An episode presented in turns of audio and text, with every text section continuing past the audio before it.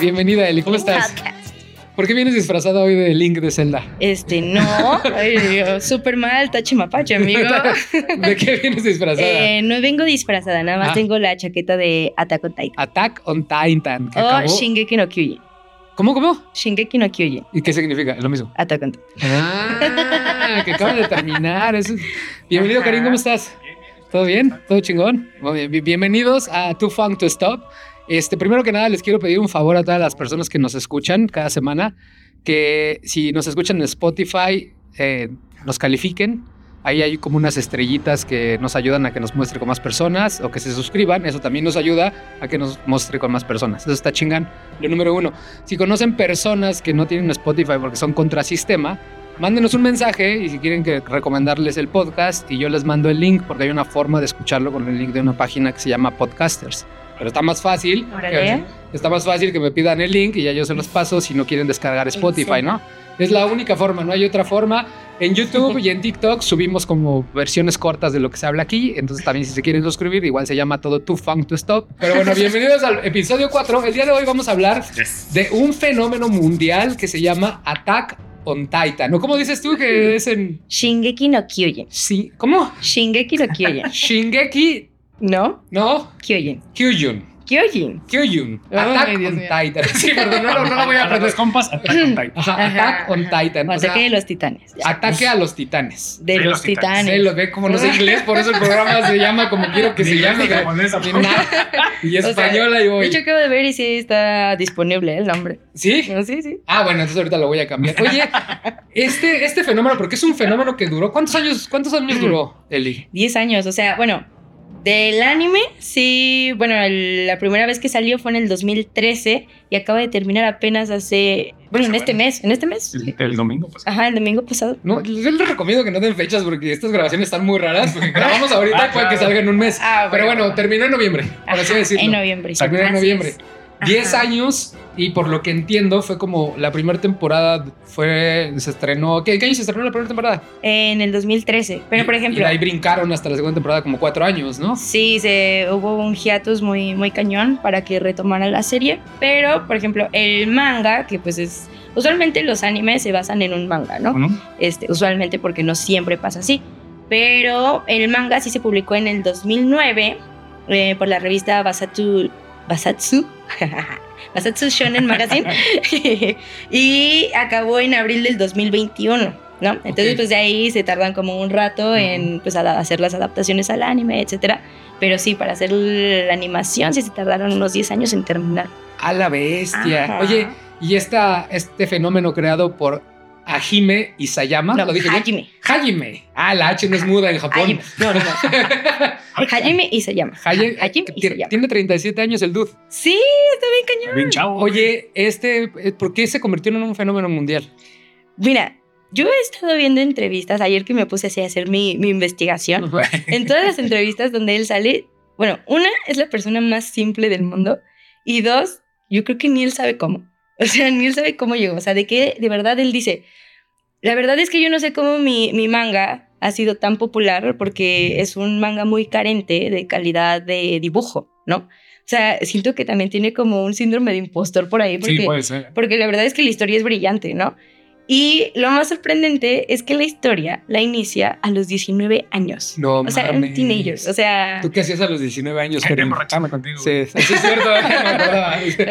eh, mm, pues sí, ¿qué me hacías de a los 19 Sí, años? claro, justo. O sea, y él empieza a escribir a los 19 años y bueno, se tarda como unos 3 años más porque su editor lo busca y dice, oye, este, sigue esta historia, está buena, este, da, yo creo que puede pegar, dale. Se anima y tres años después, o sea, 20, 21, 22, 20, 21, 22, sí, Ajá. perdón, soy animadora, no Ajá, matemática. Sí.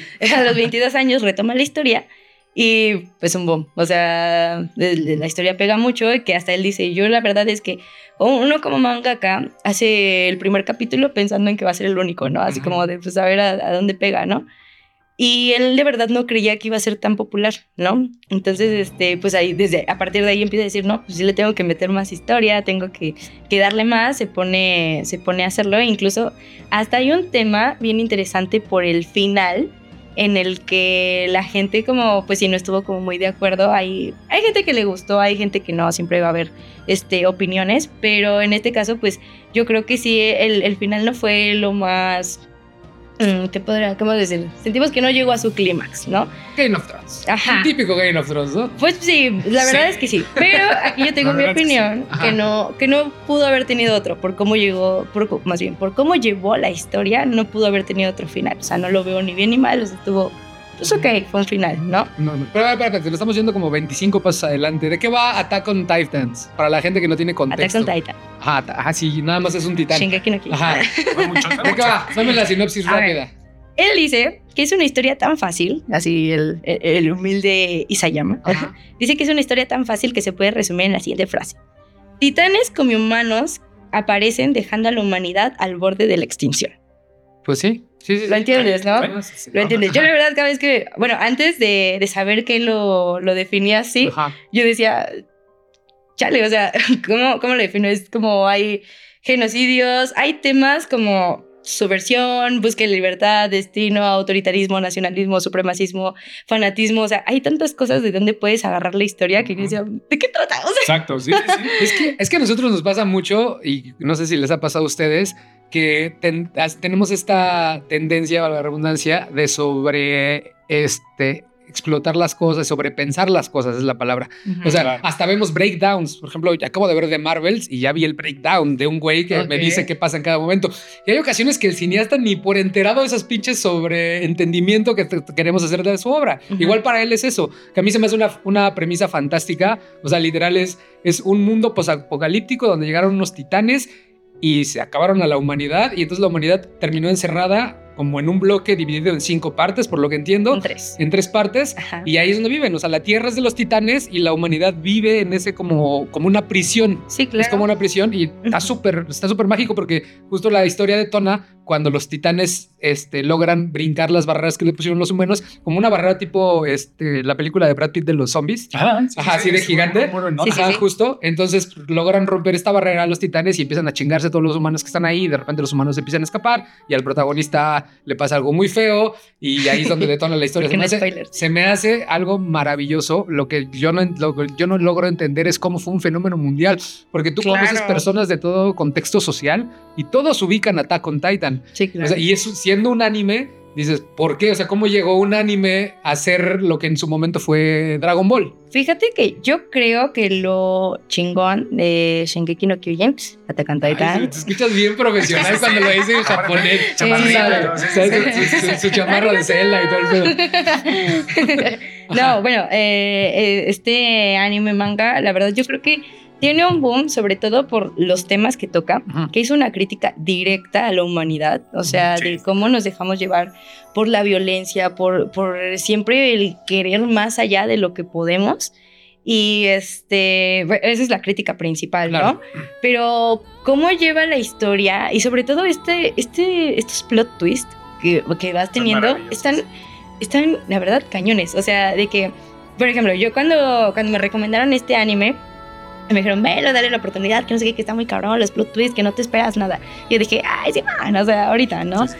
Y vas viendo el anime y dices, ah, creo que trata de esto. Y ¡boom! Y te quedas como de, ok, creo que trata de esto. Y ¡boom! Otra cosa, ¿no? Y, y- y cuando crees creer la historia, realmente nunca entiendes nada de qué está pasando hasta que obviamente que llegas al final, al desglose de todo.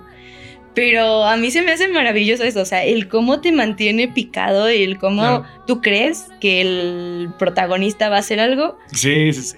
y, y de repente te, es- son giros de 180 cada rato, ¿no? Entonces es como de, wow, o sea, la manera en que lo lleva, cómo trata a sus personajes, cómo desarrolla la historia de cada uno de sus personajes es maravilloso, ¿no?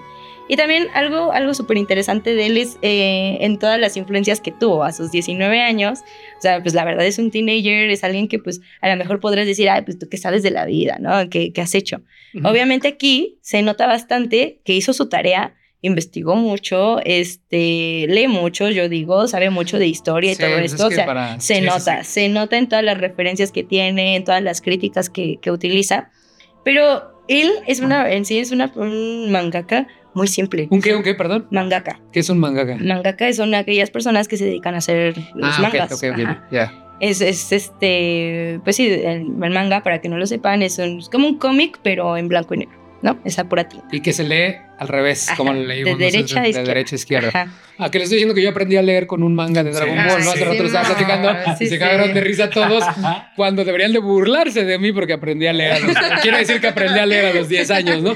Pero... no, no, no, o sea, digo, si les digo, bueno, pero bueno. Quieren hacer donaciones para Rodo. No, sí tienes que ser un güey súper leído para crear un tipo, unas Sí, historias oye, de este nivel. Pero, ¿no? pero ¿sabes qué? Que sus influencias tampoco son así como que tú digas, no, es que se basó en la teoría de no sé qué. O sea, él, él tan simple lo dice como, a mí de niño y de adolescente siempre me gustó, me gustaron los monstruos gigantes, ¿no? Monstruos gigantes como Godzilla, Mothra, Gamera, o sea, todo esto, ¿no? Y también le gustaba mucho el cine de terror japonés, que si sabemos pues, se caracteriza mucho porque es muy crudo, ¿no? Ay, Igual que los mangas de miedo, y hay uno en especial que sí va a ser un parteaguas en su vida, que se llama Nu- Nube, es el maestro del infierno. Este, este manga en especial lo inspiró muchísimo en llevar el diseño de sus personajes pues, principales, que son pues, los titanes, ¿no? Entonces está súper interesante como todo esto de cómo se va, va agarrando estas cosas que le van gustando y dice, ah, pues yo quiero hacer algo así, ¿no? Y una de las inspiraciones más grandes que tuvo fue de un videojuego que, se, que es un juego más 18, que se llama Move Loop Alternative y que trata básicamente de extra- extraterrestres que llegan a la Tierra y gracias a, bueno, empiezan a matar gente y gracias a eso la humanidad está al punto de la extinción, ¿no? Eh, de esto lo toma como una inspiración de, ah, no, man, pues estaría chingón hacer algo pues, similar, ¿no? O sea, ¿qué, qué podría ser? ¿No? Y en eso eh, se acuerda, pues, de que al, cuando, no sé en qué, qué edad de su, en qué punto de su vida, pero sí sé que es donde vivía en su infancia, este, eh, afuera de su casa había como unas montañas gigantes, ¿no? Entonces él, dice que salía y se preguntaba, ¿qué habrá pasando esas montañas? ¿Qué, qué es lo que puede haber, no? Y entonces él pues empezaba a imaginar, no, pues que haya gigantes, porque le gustaba Godzilla, le gustaba todo esto, ¿no? Entonces, Claro. no, ¿qué tal si pasando eso hay gigantes? Gojira, así le decimos Gojira. en Japón. Ajá. Gojira. Ah, ah, sí, sí. Gojira. Este, perdón, es que como acabo de Sí, regresar, sí, sí, este, sí, sí, sí, claro. ya, ya se me está pegando. acá. Entonces las montañas lo inspiraron a, a- crear este tema. Ajá, y, y, pues así como que va tomando ciertos puntos, este, como que son como parteaguas para decir, estaría padre hacer algo así, ¿no? En, del manga este que les mencioné de Nove, que es el maestro del infierno, hay un personaje que va a ser también una, una primera inspiración para hacer el diseño de los titanes. Si ya vieron el anime, se darán cuenta, bueno, leyeron el manga, que los titanes tienen un diseño bastante tétrico, que es como un humano eh, muy grande, pero la verdad es Claro. que si se te aparece una madre así, sí te andas dando un susto, ¿no? Simón. Entonces, este, esta inspiración la sacó de que en este manga hay un personaje que es la Mona Lisa, tal cual como la conocemos, la de la sonrisita. Ajá.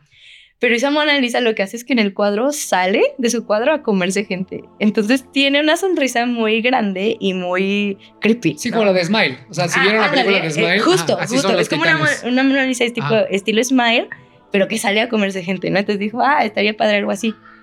Corte A, corte A, empieza como, si otro, en otra parte de su vida, a ver revistas, donde se da cuenta que los modelos o las personas que, que les toman fotos para revistas, pues se da cuenta que no son muy eh, sinceras, no muy naturales, ¿no? O sea, es decir, tiene una expresión como con una sonrisa bastante fingida en la que pues hasta llega a incomodar, ¿no? Ajá. Entonces dice, ah, voy a tomar estos modelos que se ve que están súper incómodos este, en estas revistas y voy a hacer mi diseño este, de los titanes. Porque si se dan cuenta o si se meten hacia googlear titanes, Attack on Titan o Shingeki no Kyojin, van a ver que los titanes siempre tienen una sonrisa, Sí, pero como rara. que están idos. Ajá. Entonces la intención con esto era incomodar a la gente, pero que también te pudiera reír porque pues, la forma de actuar de los titanes también es muy, Está muy muy raro. tonta, muy... Son torpes. Yo tengo, yo tengo una duda ahí. Bueno, no tengo una duda. Este, igual ya lo traías, pero te lo voy a robar, no me importa. A ver, También dicen que estaba inspirada en gente borracho, los titanes. Ah, sí. Ajá. Sí, sí, sí. O sea, a ver, explica eso. O sea, de hecho, tú cuando te metes este, datos de anime, lo primero que te sale, los titanes de Attack on Titan están inspirados en gente borracha. Sí, claro. Es que él decía que se le hacía muy chistoso cómo actúa la gente Sí. borracha.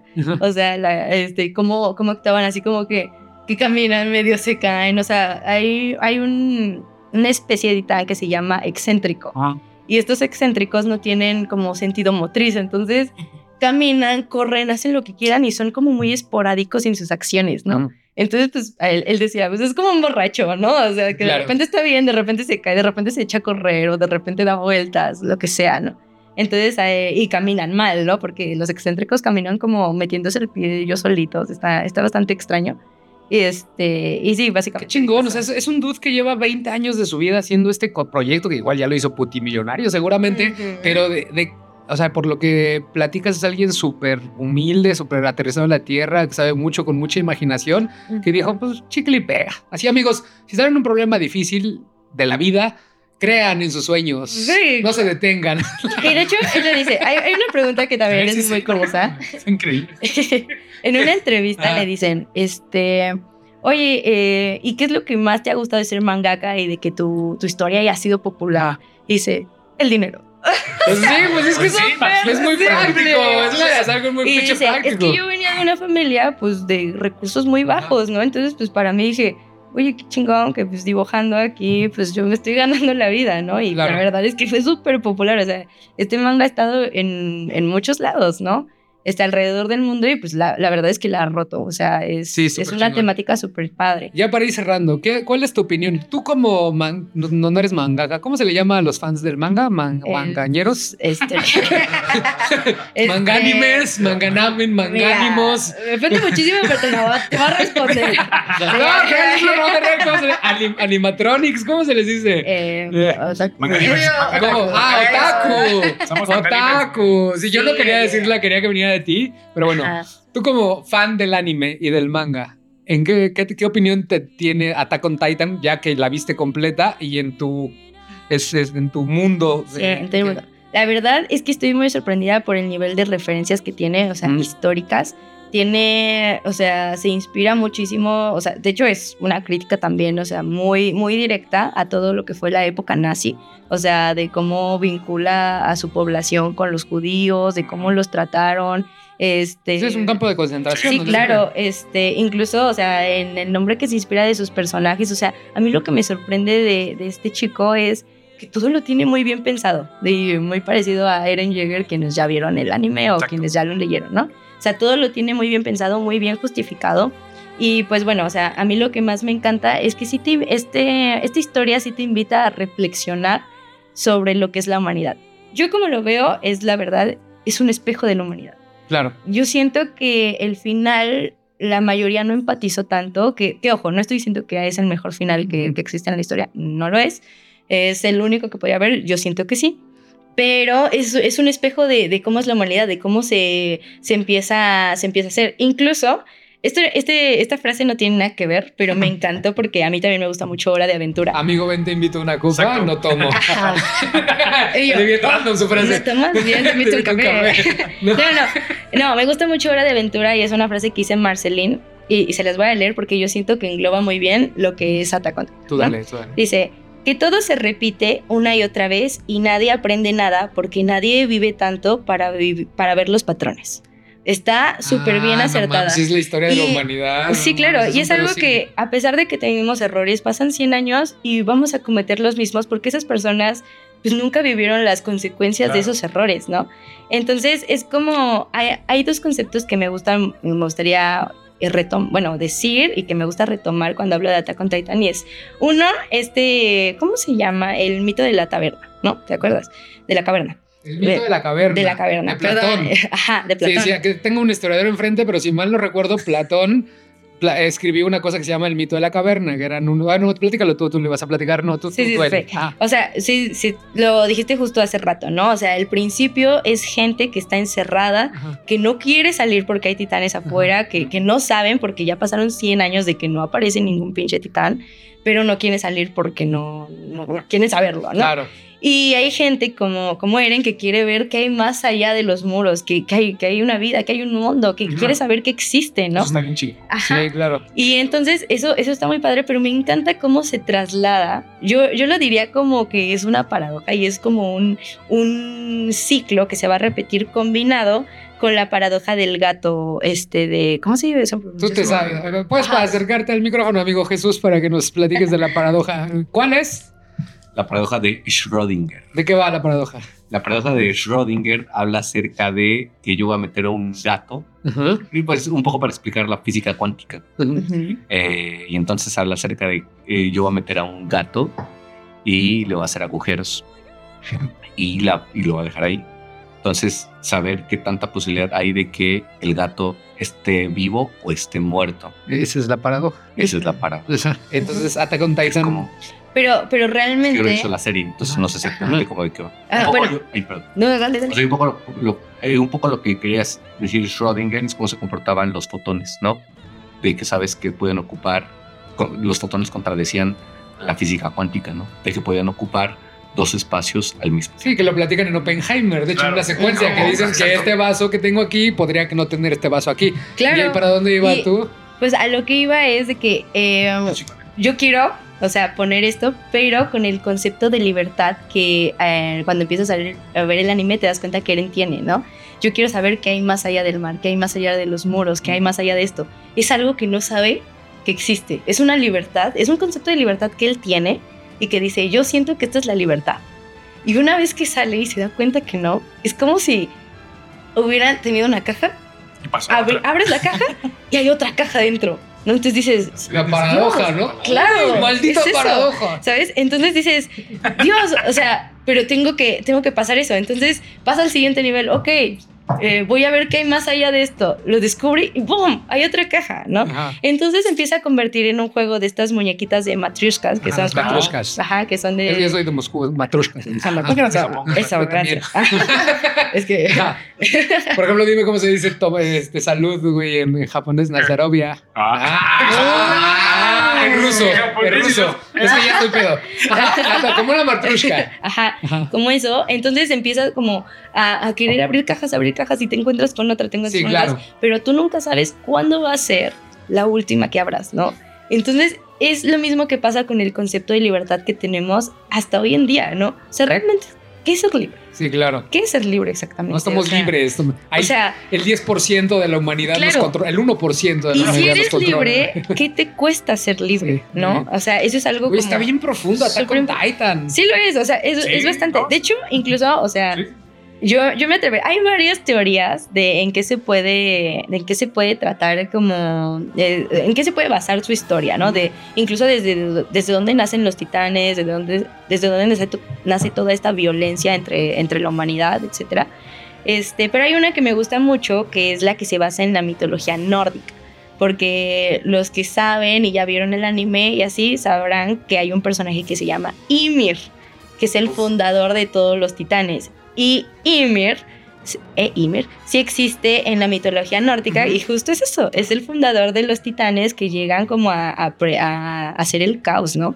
Este, y de ahí yo sí les recomendaría, a lo mejor por tiempo no voy a alcanzar a decir todo lo que es y conlleva, pero la verdad es que es una es, es la mitología más acercada que se acerca a todo lo que es el tema de de dónde vienen los titanes, que es una pregunta constante que te empiezas a hacer en la primera temporada del anime, ¿no?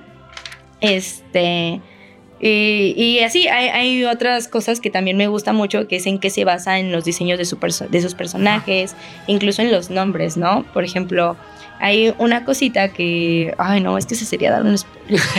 No, no, no. Ah, me- no damos spoilers. no, Entonces, no, sí, ya spoilers no. ya para ir cerrando ya el tema de Attack on Titan, eh, ¿es, de, ¿es tu serie favorita? ¿Es tu segunda? ¿En qué, ¿En qué top lo pones tú? Uy, no, mi serie favorita siempre y por siempre va a ser Jujutsu Kaisen y eso es porque le tengo un valor sentimental Claro. muy cañón. Pero Attack on Titan, ¿dónde quedó? Yo creo que la pondré en el cuarto lugar. En el cu- Ay, cabrón, Ah. qué específico, güey.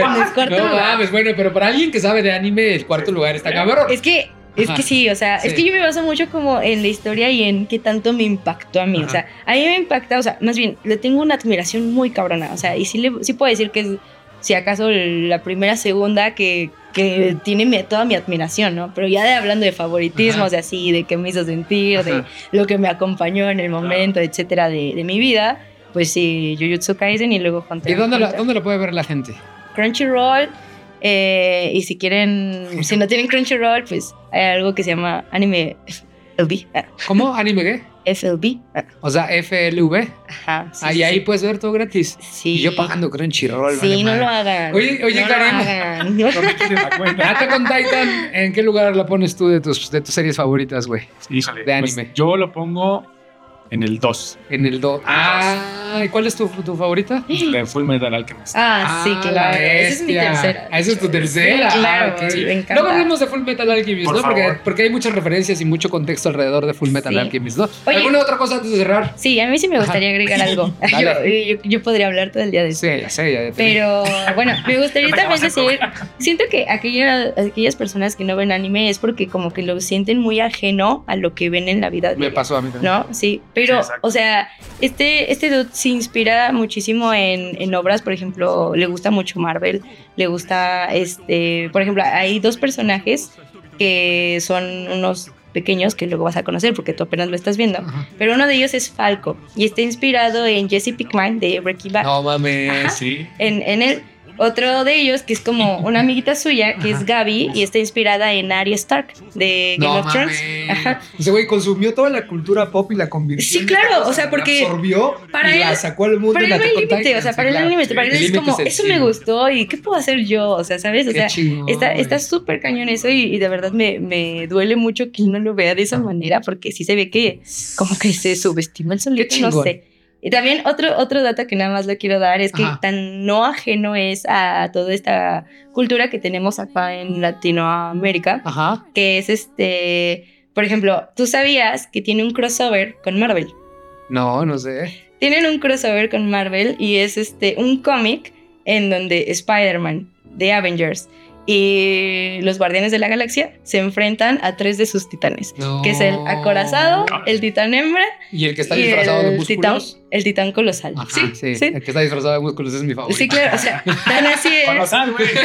Está disfrazado de músculo, músculo. No, bueno, es que la mayoría tiene, parece que son sí, músculos. ¿no? Pero, o sea, tan así, tan no ajeno es como a, pues a la cultura que estamos acá, Sí, a este, de ver, este, por ejemplo, los Simpsons, ¿no? Ellos también tienen una referencia de, en un especial de Halloween, donde Lisa está vestida de Mika Zuckerman, ¿no? por ejemplo. mames, no, Entonces- ya son la mamada a nivel mundial. Son- Sí, claro, o sea, está tan mezclado que, que a veces los que dicen, ay, es que es anime, no, gracias, pero pues sí se mezcla mucho con lo que vemos diario, ¿sabes? O sea, lo, que es muy común por ver, ¿sabes? Pues ahí Lo está. popular. Ahí está la primera recomendación de la semana, Attack on Titan, para aquellos que no la han visto y para los que la- ya la vieron no sabían estos datos de la experta en anime, Eli. ¿Cómo, cómo estás en redes? Bellish, ¿no? Bellish. Bellish. Ahí está el- guion bajo. Es el primer tema del el día. Nos vamos a ir con una canción muy suave que se llama. Es que se me movió aquí, mira, muy cabrón. Vámonos con We Go Harder de, de Laura Bula y Mayra Andrade. Esta, esta canción sale en el soundtrack de la película que se llama Más dura será la caída. Bien buena de Netflix original. Adivina quiénes son los protagonistas: Idris Elba y. Jonathan Majors, güey. Ah. Imagínate el nivel de la película, güey. Es un western aparte. Ah. Ah, no, sí. ya la viste, ya la viste. Es un chingona, peliculón. Pues esta canción que vamos a escuchar es de esa película. Sí, sí, sí. Regresamos a Too Fun to Stop. Vamos a seguir hablando un poco de anime y manga. No se vayan. Bye.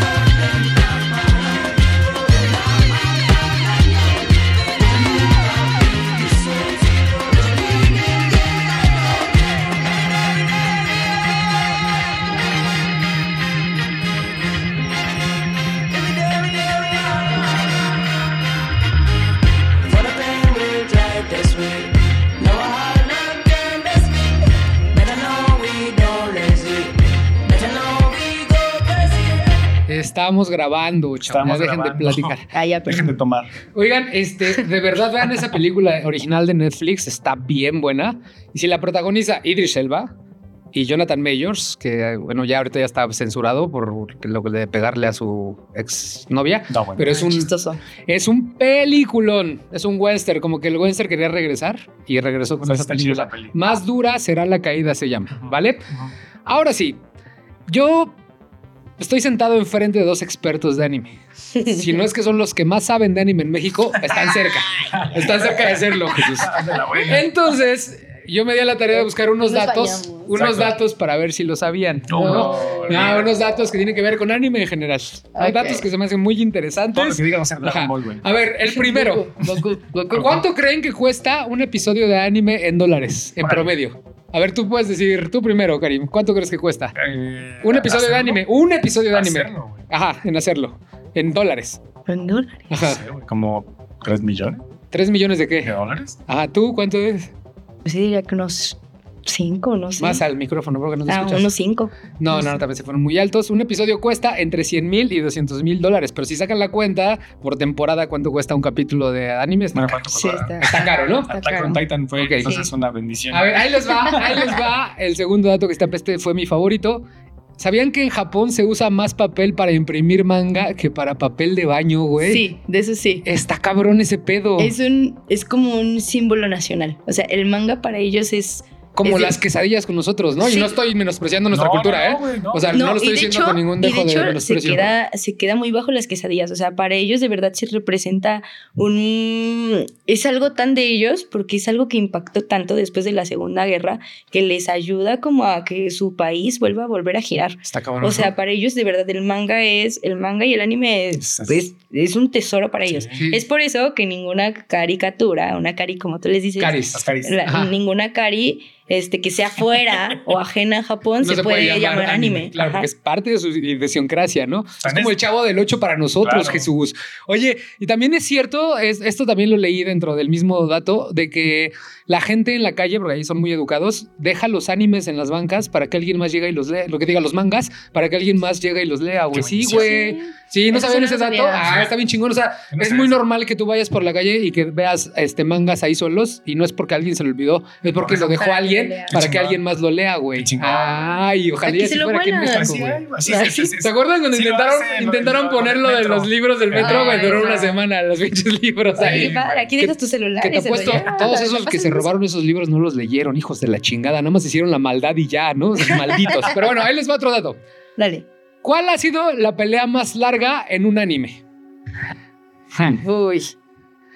La pelea más larga. Bueno, ¿cuánto ha durado la pelea más larga en un anime? Se los voy a dejar más fácil. Pero es que, que, o sea, del tiempo, del universo. El tiempo del en anime, pantalla, el ¿Cuántos tiempo en pantalla de un güey peleándose con otro güey en horas, ¿cuánto ha sido la pelea más larga? Órale. no Aunque sé. solo pase cinco minutos en un capítulo y 10 minutos en claro. otro capítulo, pero que el, el cúmulo de la pelea, ¿cuánto, cuánto, ¿Quién cuánto sabe? le calculas? Es Dragon Ball. Sí, No sé, de güey. hecho sí, o sea, por tanto. pero, pero ¿cuánto tiempo crees? No sé, será una semana. No, no, no, están muy exagerados tú. ¿Qué? ¿Cinco horas? No, la pelea más larga de un anime duró tres horas y media, No. que sucedió durante 19 capítulos y fue entre Goku y Freezer. Si la Es que sí, de Dragon Ball. es que sí, claro, o sea, es, es mucho. Órale, ¿cuánto fue? ¿Tres Ajá, horas? tres horas y media. Tres horas, güey. Que duró dura- repartidas durante 19 capítulos. Ahí les va el otro. ¿En qué se inspiraron las Wachowski para crear The Matrix? En... Es un anime muy famoso, chavales. Es papic, No, papic, No, paprika, no, ¿no? no, no, no, no, no, no. De hecho, se hizo una película apenas con una actriz que sale en la Avengers. No, no sé, no supieron nada. Ghost in the Shell. Fue, Ah. fue la inspiración principal de las Wachowski Claro. para crear Matrix. Es que también eso Prime, preguntas por ya. ver, pero es, un, es un película. Ahora sí va la última. Hay un anime muy famoso que lo acaban de mencionar que se llama Kira. Ajá. Ese anime, una de sus, bueno, este, se dice que es una inspiración muy grande para muchas películas Para que las que vemos ahorita. De hecho, hay, hay otros que dicen que se robaron cosas de Akira para hacer ciertas películas Sí, sí, sí. y es muy colorida. Para hacer Akira crearon colores nuevos, güey. Esto Ah, sí me ¿a sacó de sí? pedo. Qué chingón. ¿Cuántos colores nuevos creen que crearon para hacer Akira, güey? Wow, güey, yo sí no lo sabía. Sí. ¿eh? Ah, Sí. no mames, ya soy más, más experto en anime que ustedes. este, y, eso, y en un video de eres- tú 20 eres más minutos que vi. Nosotros, güey. 50 colores nuevos se 50 crearon colores. para colorear la Oye, ¿Y película tienes el dato Akira. de cómo Pues mezclaron otros colores. ¿Ah, sí? con otros colores, así como se crean. güey. Qué chingón. Primarios, secundarios. Qué ya sabes. chingón. La unión de muchas cosas hace otra cosa. Directores chingones. Bueno, bueno, ahí está. eh, fue- no, güey, Sí, está cabrón, güey. No no Que por cierto, si no han visto Akira, véanla. Es, Sí, es es una, una es una obra maestra del cine. Y aparte, y aparte la escena famosa de Akira cuando toma la moto y como que se desliza, güey. La Sí, tienen un chingo todas de las películas. Todas las películas. tienen. Todas. Que ahí tengo, ahí va el bonus. ¿Cuál ha sido el único anime que ha ganado un Oscar a mejor película extranjera? Ah, Es de Estudio Ghibli. eh, sí, es, Ah, es- es el viaje de, El viaje de Shihiro, sí. Es el único anime en la historia de los animes que ha ganado una- un Oscar. Sí, es, Y está muy raro que el es terrible. También la presencia Kagu- eh, Kaguya se Ajá. merecía. Pues el tema es que todo el tiempo están compitiendo contra Pixar y gana la Pixar. Sí. ¿no? Ahí está muy cabrón, ¿no? Pero bueno, hablando de obras maestras, Zoom 100, Karim. Son 100. eh, Ah. Híjole, Ahora sí, ahora sí. desde hace como un año que viniste a este programa, querías hablar de Zoom 100. ¿Ya llevamos tanto? Ya llevamos tanto con Y Zoom eso 100. tiene, lleva un Eh, año. O sea. Durmiendo. Entonces, Jesús. ¿De qué, ¿De qué va Zoom 100 y por qué la gente la tiene que ver? Primero, ¿de qué va? Fíjate, Zoom 100, Zoom 100 va de. Es la historia de Akira. Es un chavillo que trabaja en una agencia de noticias o algo así, no, no, no, no me acuerdo muy bien. Pero. eh, básicamente, la, la premisa de, de esto es la chamba, güey. O sea, ¿no? O sea, es la chamba. Es una productora. Ah, es, una- es, es la chamba de. Es, la- es- es lo que todos vivimos en una chamba. Que estamos atrapados, que estamos tristes, güey, que estamos este, eh, pasándola muy mal en un trabajo.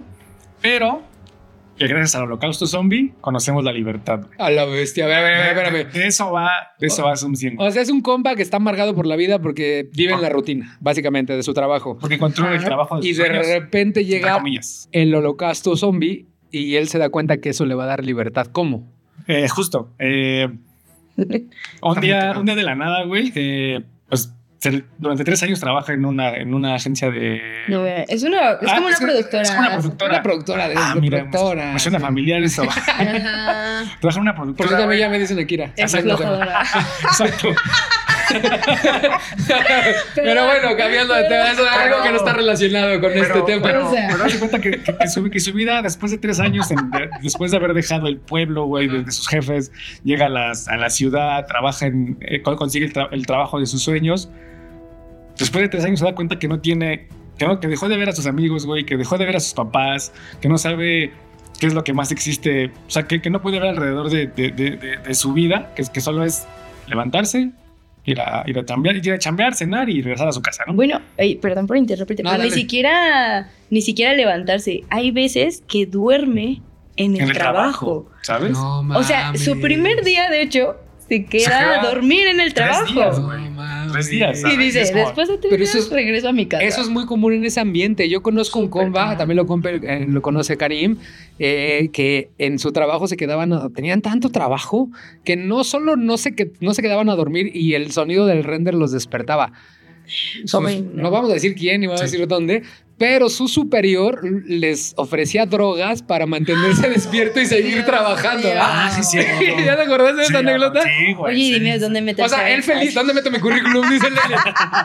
No, y él bien feliz porque decía, no, pues este carnal nos mantenía drogados para estar, mira, No, activo. Y él lo aceptaba, tampoco es que le terrible. obligaran, tampoco Sí, sí, es que no, obligaran. Era como parte de la dinámica laboral de este lugar. Claro. Pero así son esos trabajos tan demandantes que, te- que terminabas dormido y te quedabas despierto ahí mismo, ¿no? En Pixar les pasaba lo mismo. Cuando Lo mismo. empezaron, se quedaban a dormir abajo Abajo de la computadora, en lo que salía el render, y ya cuando salía el render se despertaban y seguían trabajando. Imagínense acá estaba esa oficina, ¿no? Imagínense. Pero bueno, entonces te gusta mucho Zoom 100 porque es la pérdida del asombro y de los sueños del ser humano, de eso va. De eso va, o sea, va, va, que justo, o sea, creo que eh, eh, en el primer episodio, o sea, aparte me gusta mucho el arte de- de- de- del primer episodio, porque toda la primera etapa, antes de que, que- que pase el holocausto, todo es muy gris, güey, todo es muy gris, son colores muy, muy bajitos, no hay tanta saturación, entonces de repente este güey se levanta, Akira se levanta, sale de su casa, abre la puerta y ve que hay un desmadre, güey, o sea, la, la pinche ciudad está en caos, hay incendios por todos lados, y de repente los zombies lo atacan, y él va corriendo, güey, y su único pensamiento es, Ya mañana no trabajo. No.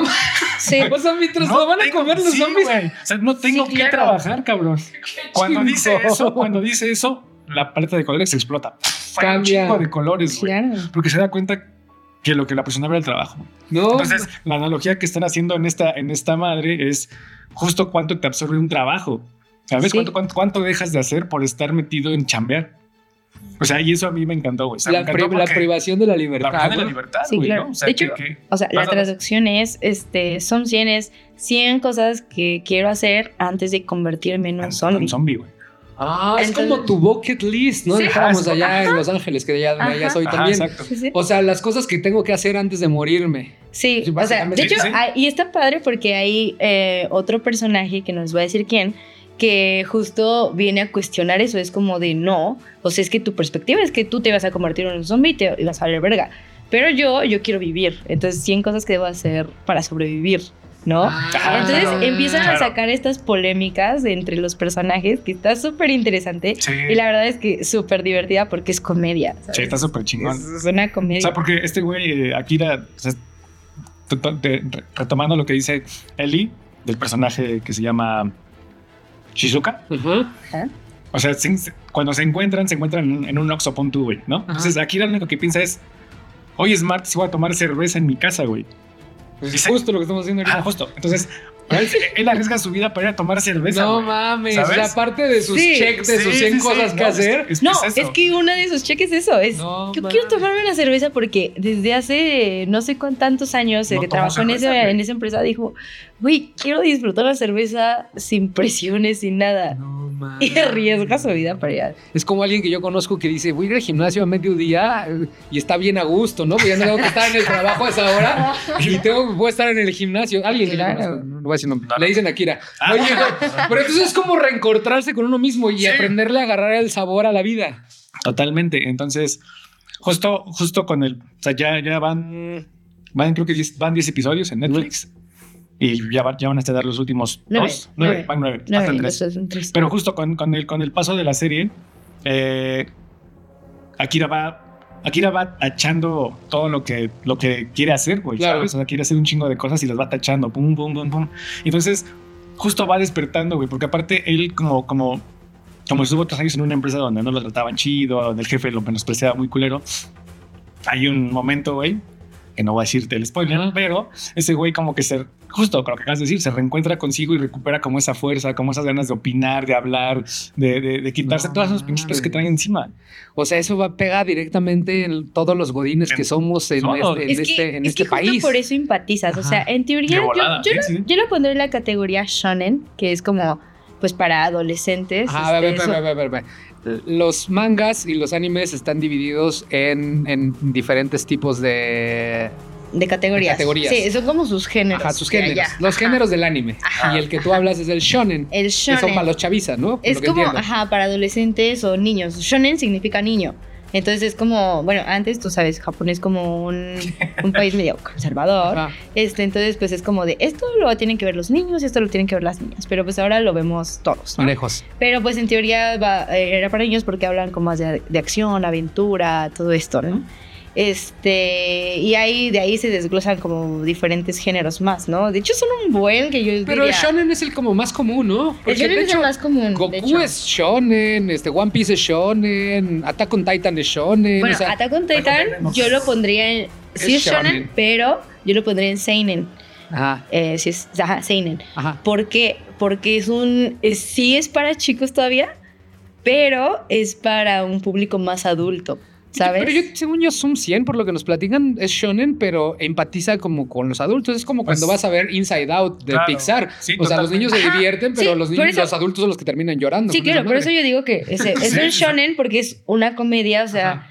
Bueno, no, sí es medio gráfica, sí, Pero- tiene, sí tiene cosas grafiquitas, Sí, la verdad. sí, pero yo, yo, yo, yo creo que em, empatizas mucho con, con, fuera de que sea de la chamba, creo que, creo que empatizas mucho con, con esta onda de que te encierras en algo, güey, ¿sabes? Y, y que no puedes ver más allá.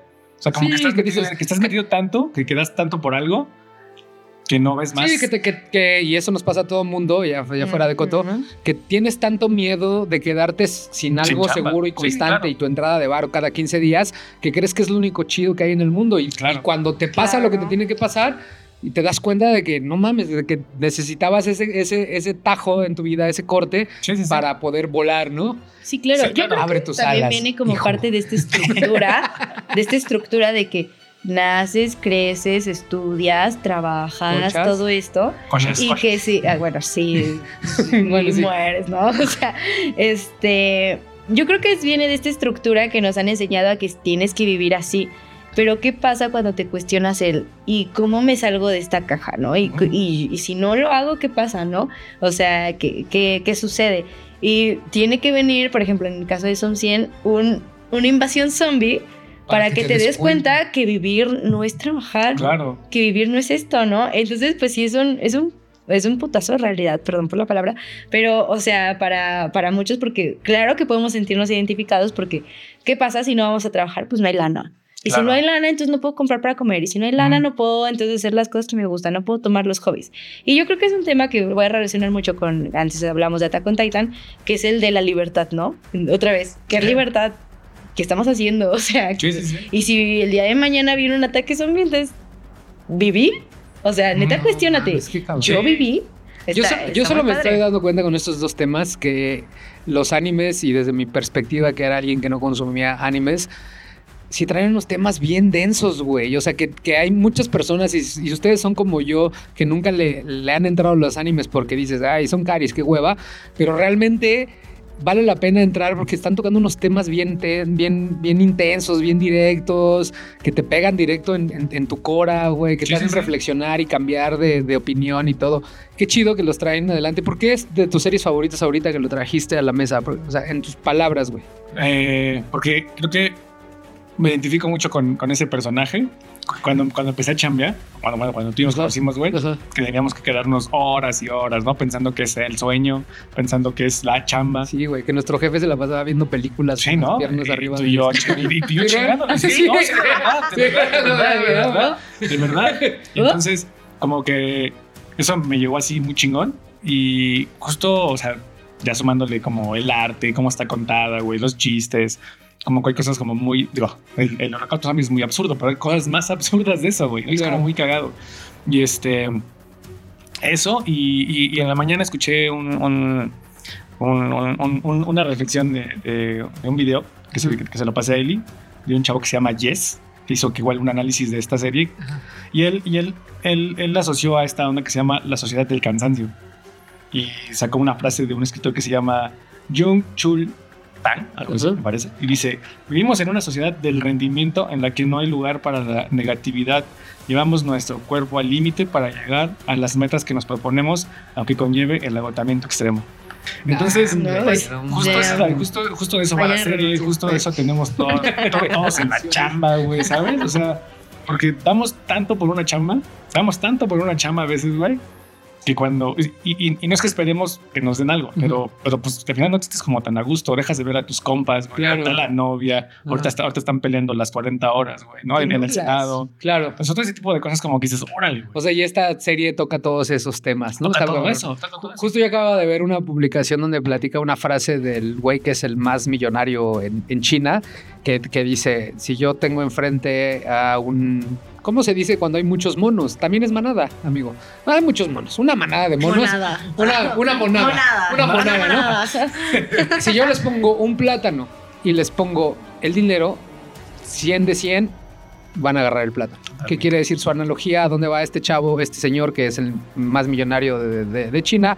Es de que la gente estamos acostumbrada a que nos resuelvan, a trabajar por algo y que nos resuelvan nuestras necesidades básicas y nadie se atreve nadie sabe que si agarran esos, ese dinero que les dio, lo pueden convertir en más dinero. Claro. Y así Claro. sucesivamente, ¿no? Es el plata no te va a dar dine- dinero, simplemente va a cubrir tus necesidades básicas, el dinero te va a hacer generar más dinero. Ajá. Y nadie traemos ese chip porque así estamos acostumbrados desde la primaria y la secundaria. Nuestro sistema educativo, pues así nos lleva por ese camino. El vas a tener un trabajo, tienes que seguir las órdenes de tu jefe, no vas a cuestionar nada y tu vida va a ser esa, ¿no? Vas, vas a- vas- no vas a tener ninguna otra forma diferente Sí, de salir sí. adelante. Qué Totalmente. chingona serie. Oigan, yo tengo una pregunta porque vi que también había una versión live action. ¿Esa qué pedo? Córtale, No. córtale. Basta. Porque Aquí se acaba el podcast. es que la sea. gente se puede equivocar, pero justo por eso ustedes que son los expertos. Mira, yo la verdad es que tengo una serie de experiencias con los live, live action Ajá. de anime, a excepción de One Piece, que pues, o sea, como saben, está, está muy popular ahorita y la verdad es que está muy bien logrado.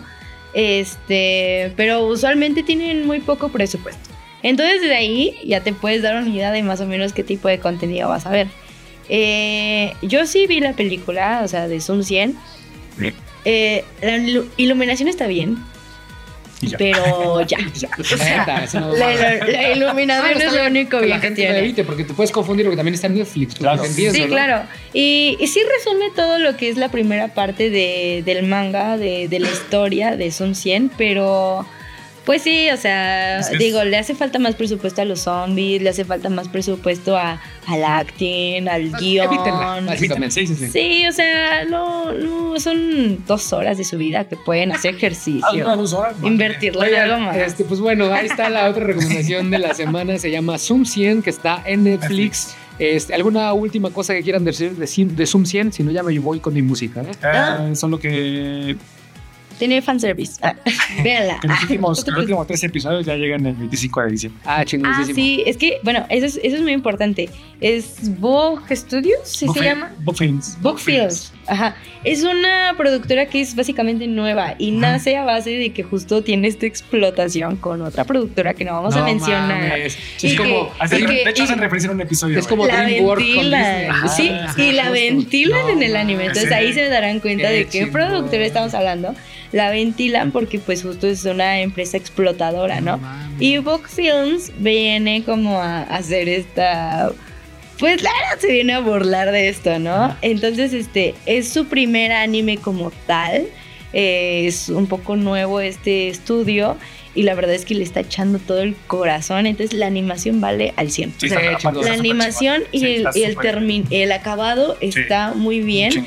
Que, que, que sí lo voy a decir rapidísimo, no, no me voy a tardar en esto, pero qué cosa que Mapa debería aprender, la verdad. O sea, Ma- Mapa también es un estudio muy que ha tenido una buena trayectoria en esto de, sobre todo el anime, de la animación, y que o hace las cosas muy bien, o de verdad No, dices, chale. ¿no? O se lo deja a los becarios. Ay, esta sería los becarios, ¿no? Sí, claro, es que, es que bueno, Este los se involucra, Sí, se involucra con animes tan grandes que, Claro. que se tienen que sacar ya porque pues la gente obviamente quiere verlo ya, pero luego sí, no se da el tiempo para hacerlo bien y pues sí, Sí. te das cuenta, te das cuenta cuando en una escena, que por eso es cierto, yo Jujutsu Kaisen estoy muy nerviosa porque van a venir los demás capítulos. tienes que regresar a hablar de. Jujutsu Kaisen porque... Claro que voy a hablar de. Jujutsu Va a ser la Kaisen. siguiente. vas a Claro que sí, hasta mismo en cosplay, o sea, me encanta. Pues bueno, ahí Kaisen. está la, la recomendación de esta semana, Zoom 100. Este, la pueden ver en Netflix, no vean, no vean la película, No vean la por, favor. por favor. Y No. nos vamos a ir con una canción. ¿Ubicas a los Last Shadow Puppets? Uf, bandota, ¿no? Creada por el mismísimo Miles Kane y... Pete? Doherty. No, no, no, Monkeys, no me vengas con esas palabras. Pues bueno, Miles Kane tiene una canción muy padre del disco homónimo que se llama Don't Let It Get You Down. Otra vez, Don't Let It Get You Down. A ver, ahora di Shingeki no. Shingeki no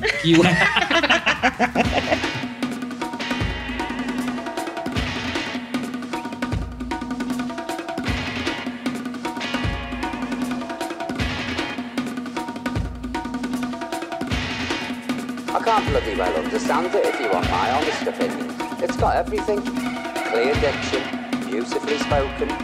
It's topical. You know, it's of today.